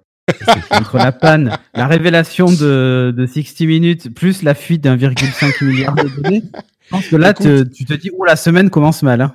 C'est pas faux. En même temps, il a été se baigner dans sa piscine Le de karma. billets, tu vois, pour se dire ah ouf, c'est thérapie par Ouf. euh, thérapie Le niveau monétaire. tu baisse, vois, mais il m'en reste un peu. C'est Ça ça. s'appelle des problèmes de riches. Exactement. Euh, mais donc cette fuite en fait n'en est pas exactement une. C'est un des hackers qui aurait scrappé, comme tu le disais, donc extrait. euh, simplement les données publiques disponibles sur Facebook et qui aurait réussi à récupérer les données de 1,5 milliard de comptes. Alors, depuis que le scandale a éclaté, euh, certains ont dit, bah, on a essayé d'acheter le fichier et personne nous a répondu, donc euh, on n'est pas sûr que ça soit vrai. Mais encore plus intéressant que ça, c'est euh, l'algorithme de Clearview AI, qui est une société, pour le coup, aux États-Unis en particulier, qui, dont le business model, c'est de récupérer également en scrapant les réseaux sociaux, Facebook, Instagram, Twitter et autres, toutes les photos disponibles publiquement, parce qu'on parle de données, que ce soit pour la fuite euh, présumée de Facebook ou celle-ci, euh, cette euh, utilisation de Clearview AI, c'est des photos disponibles publiquement. hein. c'est toutes les photos que vous faites, que vous postez publiquement sur vos profils. Et bien Clearview les collecte toutes. Alors, légalement, c'est discutable hein, ce qu'ils sont en train de faire. On n'est pas censé, en tout cas en Europe, pouvoir constituer des bases de données à partir, même à partir de euh, données publiques. Mais bon, ils le font quand même, aux États-Unis en tout cas. Et ce qu'ils font, c'est qu'une fois qu'ils ont récupéré toutes les données et qu'ils ont euh, euh, tout ça, ils les mettent dans une base de données avec une intelligence artificielle qui associe tout ça et qui permet ensuite, à partir d'une photo de vous, donc euh, imaginez, vous êtes euh, arrêté par la police pour un contrôle de sécurité, ils mettent leur téléphone devant votre visage avec une app, comme n'importe quelle app, ils prennent une photo de votre tête et ça leur ressort. Non seulement alors d'autres photos de vous et de qui vous identifient, ça c'était la précédente version de Clearview AI, mais aujourd'hui ça leur donne tous vos contenus en ligne, euh, Instagram, Facebook et Twitter comme on le disait, mais peut-être d'autres aussi, qui remontent à 5 ans, 10 ans, 15 ans, depuis que ça existe, ces choses-là, et ça vous liste là tous les comptes euh, sociaux à partir d'une simple photo de vous grâce à cet outil. Et c'est des photos que vous avez, vous, rendues publiques euh, intentionnellement. J'ai trouvé ça assez intéressant. Et comme- Patrick, c'est génial. Tu vas agrandir ton audience du rendez-vous tech euh, parmi les forces de police. Écoute, moi je suis convaincu que tout le monde euh, devrait écouter le rendez-vous tech, que ça soit force Exactement. de police ou autre, tout le monde devrait l'écouter pour être au courant de ce qui se passe. Mais oui, oui, moi je, je dis que je, je trouve que les forces de l'ordre sont tout à fait les bienvenues à écouter cette émission, évidemment. Euh, ok, bon, euh, ça ne vous inspire pas. On va continuer dans des domaines qui sont un petit peu controversés. Euh, aux États-Unis, enfin, à vrai dire, c'est même pas qu'aux États-Unis, mais YouTube a annoncé que partout dans le monde, ils allaient interdire le contenu anti-vax. Alors, ils l'avaient déjà fait pour le Covid, donc les contenus qui euh, discutaient du Covid étaient interdits, enfin qui, qui niaient les bienfaits du vaccin Covid étaient interdits sur, Facebook, sur euh, YouTube. Ils l'ont étendu à tous les contenus anti-vax tout court. Il faut comprendre quand même que ça se fait dans un contexte où, encore une fois, aux États-Unis, en plus du traumatisme du 6 janvier, ils ont également un sentiment anti-vax qui est en train de monter. à un point où euh, il y a des responsables politiques dans certains États qui demandent de passer en revue les vaccins, non pas juste les vaccins anti-Covid, les vaccins tout court, la polio, les, enfin tout, les vaccins. Ils sont dans un, une, fuite en avant de polarisation et ils ont fait de la question, ils sont passés du Covid au vaccin en général comme sujet politique et c'est en train de devenir vraiment complètement fou. Et du coup, YouTube rejoint d'autres réseaux qui avaient déjà fait ça, mais ils interdisent et ils ont supprimé les chaînes de personnalités bien connues aux États-Unis euh, pour empêcher en fait la diffusion des idées anti-vax, puisque comme je le disais, elles s'étendent même au-delà du Covid, ce qui, je crois, même chez nous, en général, les anti-vax sont plutôt anti-vax Covid quand on leur parle des, vaccins en général c'est un petit peu plus mitigé, à part pour les, les, vrais extrêmes. Et pourtant, nous, on est déjà euh, assez affolés par ce qui se passe. Bah, aux États-Unis, comme je le dis, il y a des responsables politiques qui disent Ouais, vaccin polio, on n'est pas trop sûr, euh, faudrait passer en vie. Enfin, c'est vraiment de la folie. Et dans ce contexte, on a euh, la Russie qui est en train de menacer de bloquer YouTube en Russie, à moins qu'il ne restaure deux pages de Russia Today, hein, la chaîne euh, on va dire, affiliées au pouvoir russe, euh, deux chaînes allemandes de Russia Today euh, qui ont été supprimées pour avoir diffusé de la désinformation sur les vaccins contre le Covid-19 et le Covid-19 euh, lui-même. À côté de ça, LinkedIn a bloqué les profils de journalistes américains dans LinkedIn en Chine parce que ces journalistes avaient posté du contenu interdit. Euh, sur, en Chine. Donc, euh, on rappelle que LinkedIn, euh, c'est une société qui est possédée par Microsoft. Alors, l'accord avec la Chine avait été fait avant le rachat Ils ont par dit Microsoft. Taïwan au lieu de. Taipei, c'est ça? C'est ce genre de choses. Enfin, non, il y avait, c'est la Ouais. région de Taïwan. Enfin, il y a ce, ce genre de choses, Oui, oui. évidemment. Mais bon, c'est encore une fois intéressant à noter. LinkedIn en Chine. Enfin, vraiment, j'ai l'impression que je me concentre sur la Chine et, et la Russie ces dernières semaines dans ces questions, mais on est clairement dans des situations euh, pas super, euh, pas super joyeuses, quoi. Donc voilà. Et encore une fois, la question de l'antivax aux États-Unis, si on pense que ça se passe pas bien ici, ouf, ils sont bloqués à combien? 56% de, de vaccins? Maintenant, ils commencent à mettre des mandats, genre imposer le vaccin, et les gens commencent à s'y remettre, mais c'est vraiment, vraiment problématique là-bas. Bah, Là encore, on voit, on, re- on retourne au problème et de Facebook, c'est que les problèmes anti-vax, ça date pas d'hier. Depuis que les vaccins existent, il y a des anti-vax. Mais on donne une telle portée au discours avec justement euh, ces algorithmes d'optimisation qui vont apporter les messages à ceux qui veulent bien les entendre et, et les booster que ça prend des proportions euh, énormes, quoi. Et c'est le fond du problème. Et, et la Euh, polarisation fait, fait beaucoup, et encore Ouais, plus aux. États-Unis où ils ont deux partis. C'est toujours, c'est très binaire euh, dans leur réflexion. C'est toujours, il y a, que deux solutions. Alors qu'en France et dans la plupart des pays hein, où on a euh, différents partis, on a au moins des idées un peu différentes qui peuvent s'immiscer. Et là-bas, c'est beaucoup plus difficile. Et effectivement, les réseaux sociaux ont, encore plus augmenté cette polarisation, et ça a des conséquences aujourd'hui. euh, assez graves. Donc c'est pour ça que on revient dans le contexte de, de, cette histoire des problèmes que pose Facebook, euh, bah, ça pose des, questions vraiment importantes pour la société en général. Bon. Euh, revenons en France un tout petit peu.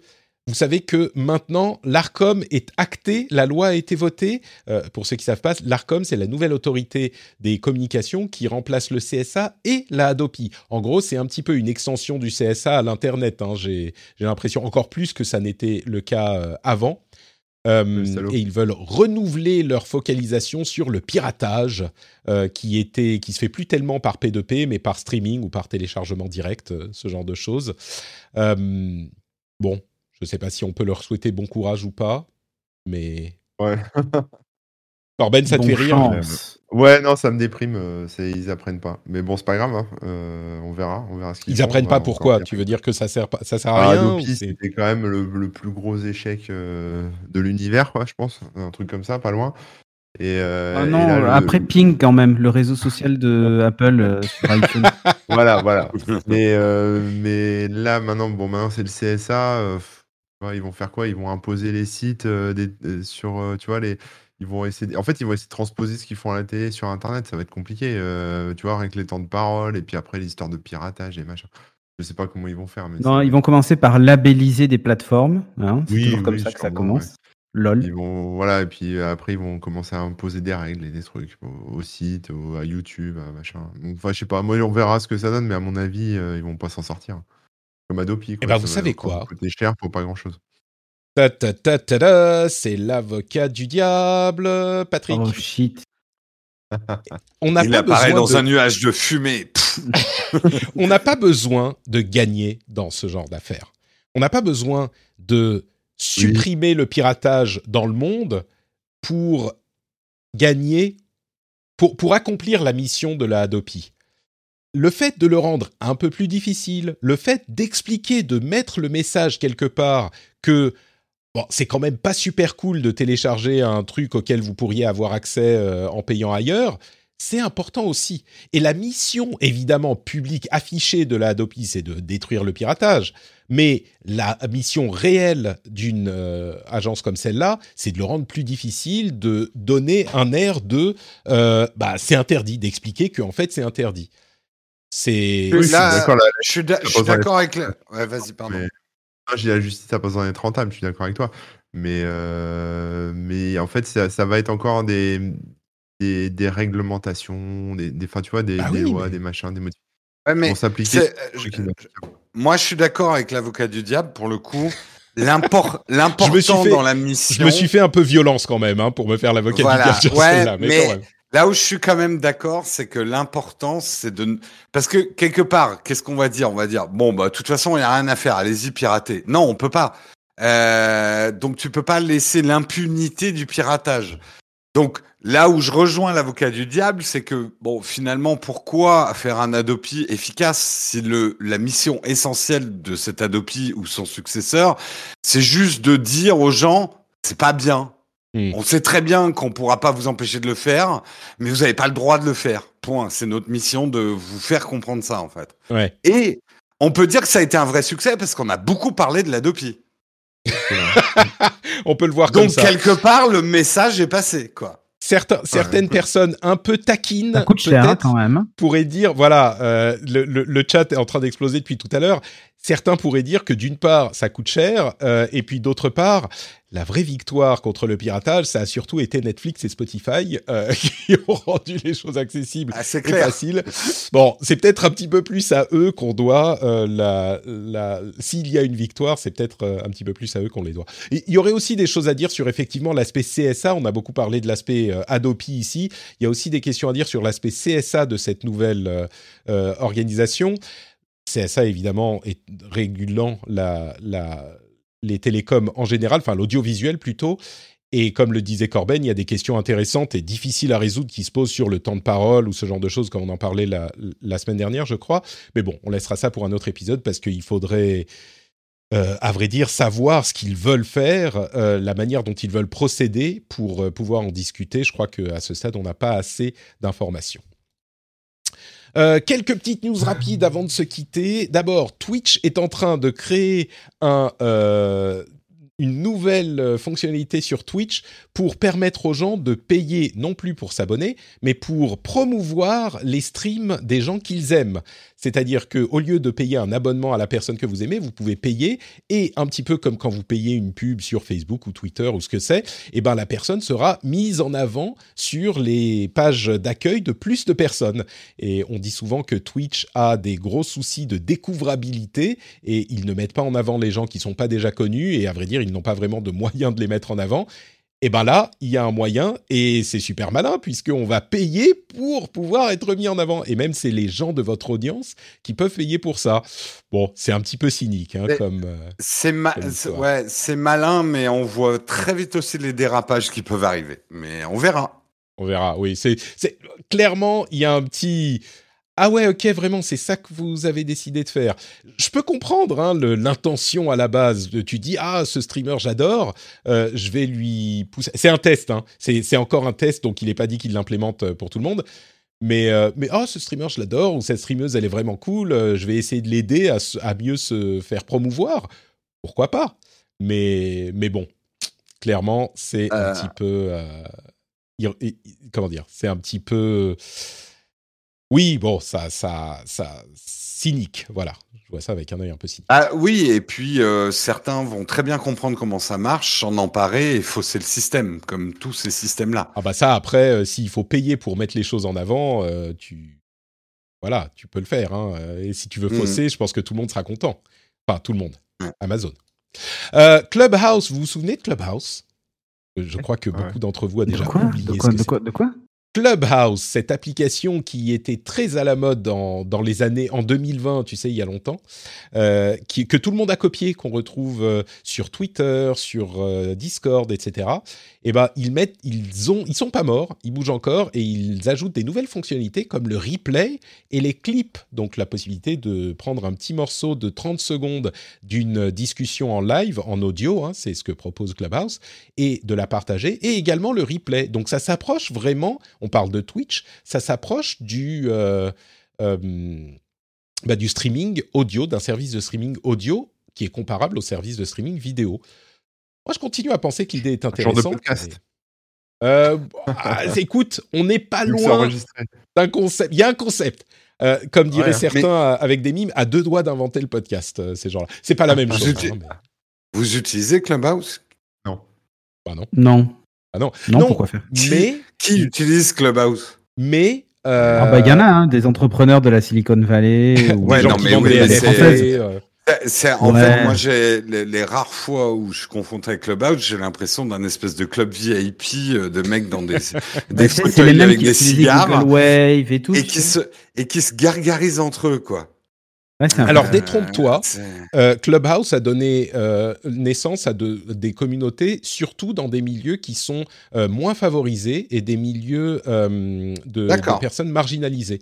En fait, enfin, c'est l'impression un petit peu anecdotique que j'ai eue et dont, dont certains ont parlé au moment du lancement. Je ne sais pas si c'est encore le cas, mais au-delà de ça, euh, encore une fois, la fonctionnalité de Clubhouse a été implémentée chez Twitter avec les Spaces, euh, chez Discord avec les Stages, et donc le concept, je pense, euh, reste intéressant à pousser. Euh, L'application elle-même, je ne sais pas si elle survivra, on verra. Euh, et dernière chose, euh, Spotify. Tu sens quand même. Juste deux secondes. Tu, sens que c'est. On a créé une fonctionnalité avant de réfléchir à l'usage, en fait. Tu vois ce que je veux dire? Et du coup, tu as l'effet de mode au début de Ah, tiens, c'est nouveau. C'est une nouvelle fonctionnalité. Et le problème, c'est qu'après, tu te dis Ouais, mais est-ce que vraiment il y a un usage derrière ça, en fait? Et euh, c'est vraiment. euh, J'ai la sensation que c'est un truc qui a été inventé non pas pour répondre à une problématique, mais, euh, mais plutôt pour essayer d'un- de, de proposer quelque chose de nouveau. Et Ouais. si en face, il n'y a pas. Ouais, mais si en.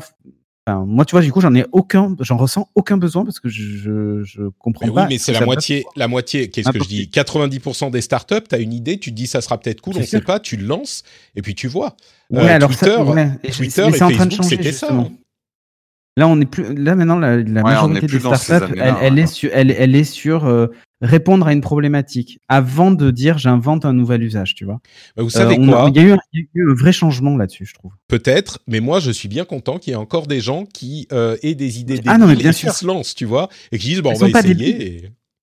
Débiles, pas oui, débile, qui hein, pas des idées comme ça, euh, tu vois, sans, sans forcément étudier. Alors attendons, faisons une étude de marché sur la problématique. qu'on Non, mais ce que je veux dire, c'est qu'il y a, y de fortes chances que, il y a de fortes chances qu'il y ait un effet de mode au début sur l'effet de nouveauté. Mais que in fine, ça finisse par se tasser. C'est surtout ça, en fait.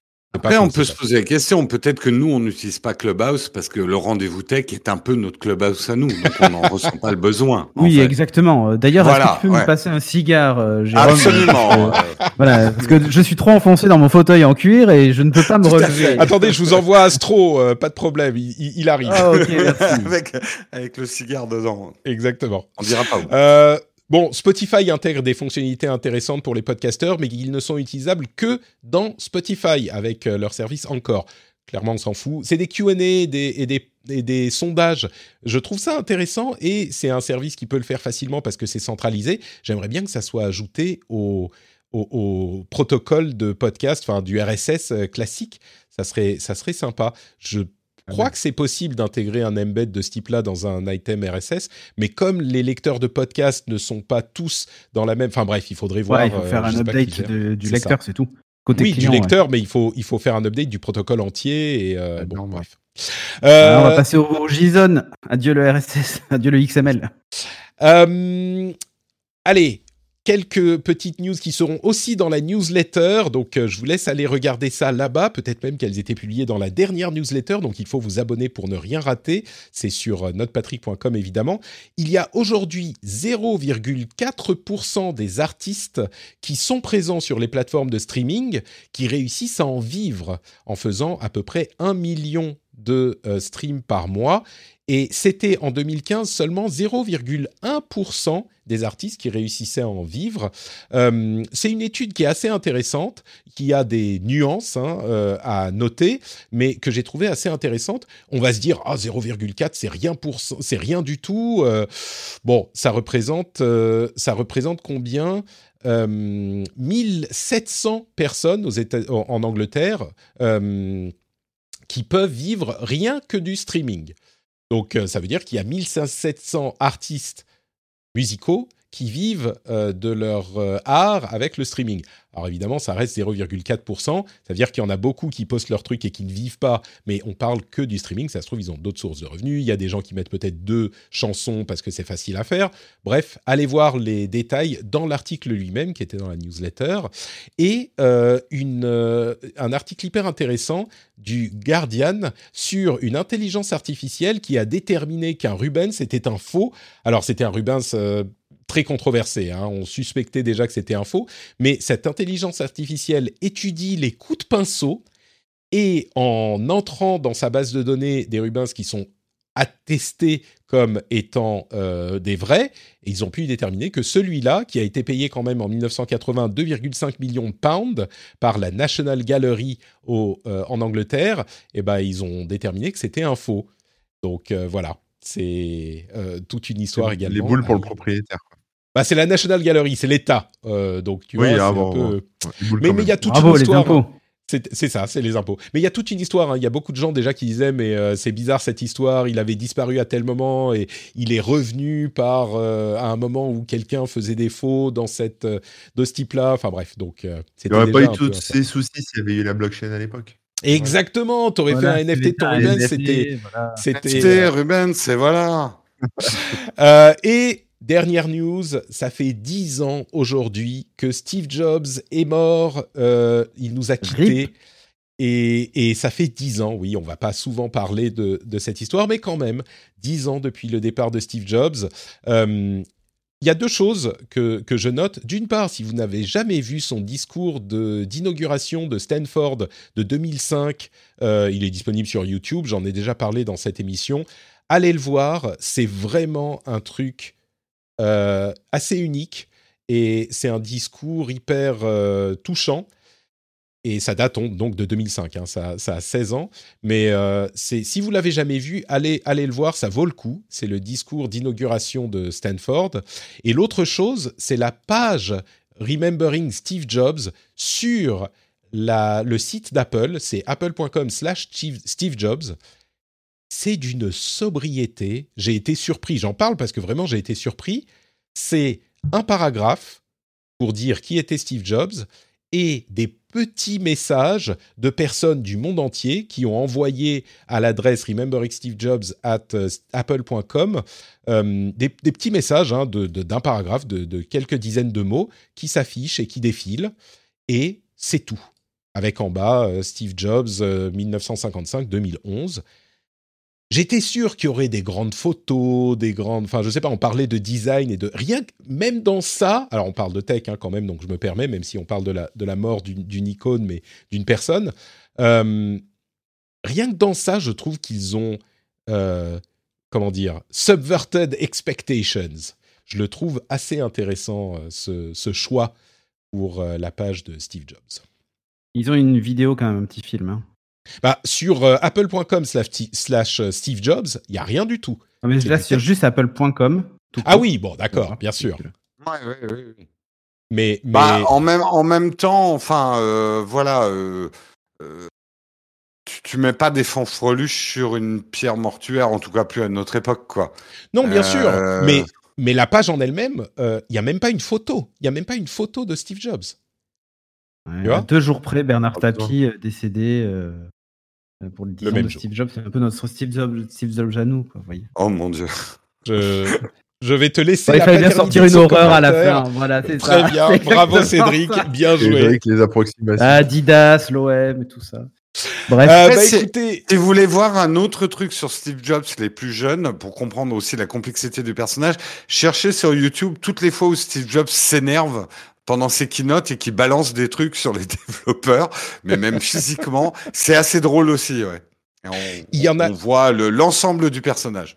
il y a une, euh, une vidéo que je ne vais pas réussir à retrouver, mais qui est formidable sur Steve Jobs aussi, où à- au moment de son retour chez Apple, euh, il fait une petite discussion avec des développeurs et il, y a, il parle de, euh, je sais plus, une technologie qui veut supprimer euh, de, de, l'OS du Mac, qui à l'époque n'était pas euh, Mac OS X, qui était Mac OS de l'époque. Et il y a un développeur qui est très énervé, et a raison, parce que Steve Jobs avait disparu, et on savait pas ce qu'il foutait, enfin vraiment, il revenait à un moment où la société était en mauvais état. Et un développeur qui est très énervé, il lui dit... pourquoi est-ce que d'une part tu supprimes cette technologie dont on utilise, qu'on utilise tout le temps et d'autre part qu'est-ce que tu fous depuis six ans quoi? De, Où t'as été? Et Steve Jobs évidemment il garde son calme et il, regarde le reste de l'audience et il dit c'est une question hyper intéressante que me pose ce monsieur et le problème c'est qu'il y a toujours des gens comme ça. Il y a toujours des gens qui veulent continuer à utiliser des choses et le pire le vrai problème c'est qu'ils ont raison on, on pourrait tout à fait justifier l'idée de continuer à utiliser tel truc, de continuer à implémenter ces technologies, de continuer à les utiliser pour toujours. Mais à un moment, il faut quelqu'un qui ait le, le, le je sais pas s'il dit le courage, mais en, en, gros, ce qu'il Ah dit, si, enlever le jack, par exemple, c'était le courage. c'est ça, exactement. C'est quelque chose qui channel complètement Steve Jobs, mais, mais il faut qu'il y ait quelqu'un qui puisse, qui ait la force de décider, non, on va arrêter ça pour pouvoir se concentrer sur d'autres choses.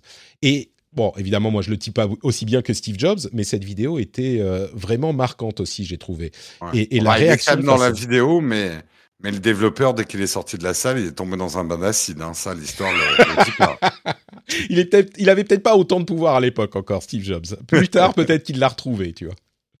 Bon, bah merci à tous les trois. Quel moment formidable nous avons passé ensemble, en tout cas pour moi. Moi, j'étais content. Vous, je sais pas, mais euh, j'espère que les auditeurs sont plutôt de mon côté que, que du vôtre et qu'ils étaient contents. Est-ce que Mais oui. avant, oui, ça va, c'était bien? Vous, vous êtes content. euh, liké. Ça ou- va. J'ai- faim, mais je suis encore content. Donc, preuve que je suis très content. Bah, passe-moi les tosses de caviar, euh, parce que je peux pas me Ah oui, relever. que tu, que tu y trempes ton cigare. C'est ça. Que j'écrase mon cigare dans, dans, le, dans le caviar. Parfait, parfait. Euh, bah justement, une fois que vous aurez fait ça, est-ce que vous pouvez nous dire où on peut vous retrouver sur Internet? Euh, On va commencer par Cédric. Où es-tu, dis-moi? Yes, bah, sur Internet, euh, sur Twitch, euh, Twitter, etc. cédricdeluca.fr, il y a tous les liens. Et voilà. Le lien vers ton compte Twitter sera dans les notes de l'émission. Euh, Jérôme, où es-tu sur Internet? Eh bien, sur YouTube, toujours Nowtech. Sur Twitter, c'est NowtechQG, tous les matins de 8h à 9h30, le mug. Euh, moi, je le présente trois fois par semaine. Et je donne une info, si jamais des gens nous suivent sur Facebook, on s'est fait hacker notre compte. Donc, euh, faut, faut aller sur un autre compte, quoi. Euh, et un- impossible de le récupérer, ouais. ouais, ouais, non, on a, on a eu Et un... comment ça s'est Mais bon, il tu y avait ou pas. Oui, oui, on sait ce qui s'est passé, euh, mais euh, mais on n'avait pas grand monde qui nous suivait sur Facebook. Mais si vous voyez des photos qui n'ont rien à voir avec notre contenu, et je n'en dirai pas plus, c'est pas nous, c'est pas nous. Voilà. Écoute, malheureusement, euh, Mark Zuckerberg est un petit peu trop occupé pour Il répondre est- à oui, j'ai compris. en ce moment. Mais- Tu vois, cette semaine, il a une semaine chargée. Donc, euh, Ah mais juste, on a eu quand même une conjoncture. Hier, on dit que notre page s'est fait hacker. Hier, moi, je fais un gros sujet dans le mug. euh, Facebook est-il un danger pour la démocratie? Et deux heures après, les serveurs tombent. Moi, je dis, je sais pas. hein. Il y a un lien, c'est sûr. ouais, à mon avis, euh, commençons à écrire des, des sujets sur Facebook pour euh, dénoncer ce lien suspect. Ouais, ouais. Merci, Jérôme. Corben, où es-tu sur Internet? Et bien, toujours sur le site, corben.info, et puis sur Twitch, euh, sur la chaîne Corben FR. Et euh, là, c'est le lundi après-midi à partir de 14h, le mardi 14h et le jeudi 14h aussi. Magnifique. Donc, tu vas commencer dans, dans quelques minutes, là. Ouais, voilà, c'est ça. Tranquillement. Super. Merci à tous les trois. Pour ma part, c'est Note Patrick sur Twitter, Facebook et Instagram. Vous pouvez aussi me retrouver sur euh, bah, notepatrick.com pour avoir les liens vers tout ce que je fais. La newsletter dont je parlais tout à l'heure, qui est absolument immanquable. Vous avez la veille sur Twitter, sur le compte RDV Tech sur Twitter, que je vous recommande de suivre. C'est le contenu essentiel de ma veille qui vous plaira certainement. Et puis bien sûr, le compte Twitch que vous pouvez suivre euh, tous les mardis et les jeudis midi pour le rendez-vous tech et le rendez-vous jeu. Et il y a même euh, sur YouTube les replays qui sont disponibles. Donc si vous l'avez raté en live et que vous voulez la version vidéo, c'est sur YouTube, euh, Podcasts. Et le lien est évidemment dans les notes de l'émission, comme pour tout. Et surtout, comme pour le rendez-vous tech sur Patreon, patreon.com slash rdvtech. Vous avez le lien aussi dans les notes de l'émission. Si vous appréciez ce qu'on fait, si vous appréciez le contenu, si vous pensez qu'on vous rend service, que si le rendez-vous tech disparaissait, eh bien vous serez, vous seriez bien embêté, un petit peu comme quand euh, Facebook, euh, Facebook, WhatsApp et Instagram disparaissent. Vous, vous dites ah bah quand même, euh, c'est bien pratique d'avoir ces petits outils. Eh ben c'est pareil. Imaginez demain votre vie sans Patrick dans vos oreilles toutes les semaines. Si vous vous dites ah ça me fera des vacances, bon ok là euh, pas de problème, vous n'avez vraiment pas besoin de soutenir. Mais si vous vous dites ah bah ça serait dommage quand même, j'aime bien moi le rendez-vous tech. Eh ben pensez-y, euh, patreon.com/slash rdvtech. Quand vous rentrez chez vous, vous mettez les clés dans le bol, ça fait cling. Et là vous dites cling Patrick et vous allez sur patreon.com/slash rdvtech. Ça prend deux minutes et ça soutient énormément l'émission. Donc merci à tous ceux qui le font déjà. On se donne rendez-vous dans une semaine pour un nouvel épisode. Ciao à tous